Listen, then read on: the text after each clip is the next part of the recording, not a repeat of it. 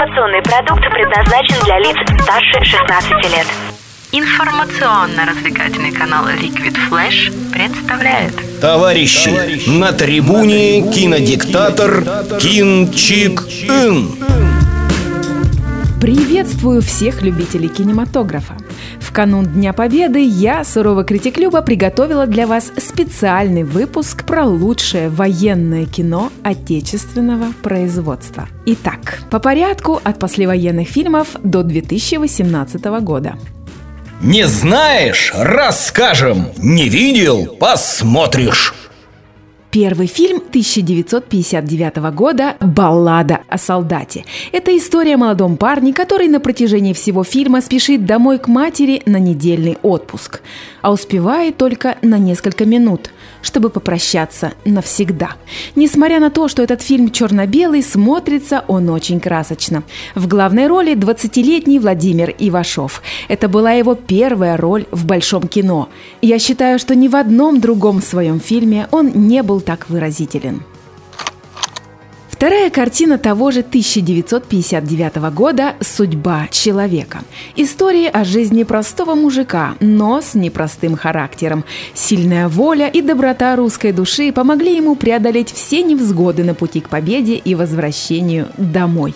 Если вы хотите знать, как выглядит настоящий мужчина, посмотрите этот фильм.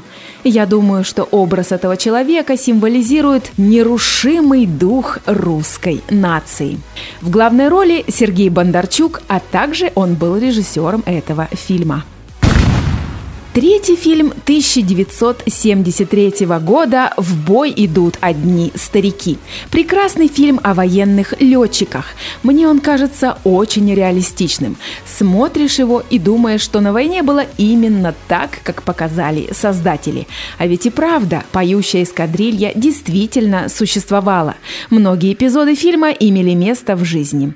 К 2009 году фильм был отреставрирован и колоризирован. Теперь от картины можно можно получить еще больше удовольствия. В главных ролях Леонид Быков, Сергей Иванов, Алексей Смирнов, Евгения Симонова и другие. Великолепный Леонид Быков был также сценаристом и режиссером этого фильма.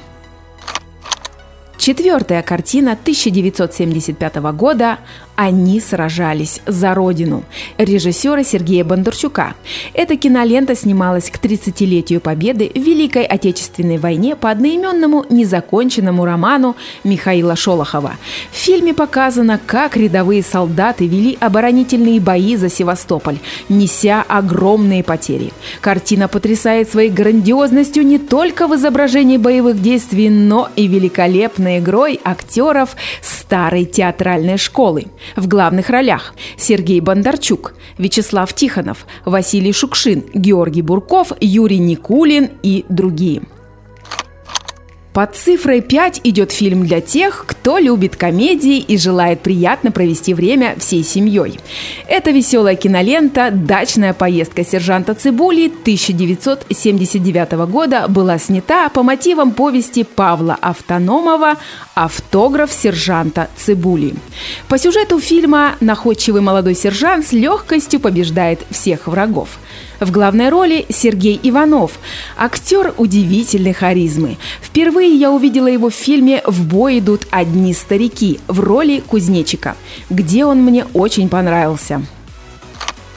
Шестым я поставила сериал «Штрафбат» 2004 года. В течение 11 серий зрители узнают о судьбе штрафников, которые были живой стеной, преграждавшей путь немецким захватчикам. Этот сериал снят по одноименному роману Эдуарда Володарского. До этого сериала я ничего не знала о существовании штрафных рот, а во время Великой Отечественной войны их было 1049. Алексей Серебряков бесподобно сыграл свою роль. Побольше бы нам таких талантливых актеров. В главных ролях Алексей Серебряков, Юрий Степанов, Александр Баширов, Андрей Мерзликин и другие. Далее я расскажу вам о мини-сериале в июне 41 2008 года. Для всех поклонников Сергея Безрукова эти четыре серии пролетят незаметно. Сериал расскажет о пограничнике, который, оставшись один, принял на себя ответственность за оборону советской границы. Возможно, кто-то посчитает, что эта история фантастична. Один против кучи немцев, но никто и обратного не сможет доказать. Мне очень нравится Безруков. Я считаю его одним из лучших наших актеров. В главных ролях Сергей Безруков, Ростислав Янковский, Павел Делонг и другие. Кино в массы! Седьмой по счету военный фильм «Мы из будущего» 2008 года. Это история о черных копателях, которым посчастливилось не только узнать, как воевали их деды во время Великой Отечественной войны, поучаствовать в боевых действиях, но и пересмотреть свое отношение к жизни. Мне понравился сюжет этого фильма. Я бы тоже хотела хоть одним глазком взглянуть на то, что происходило в 1942 году.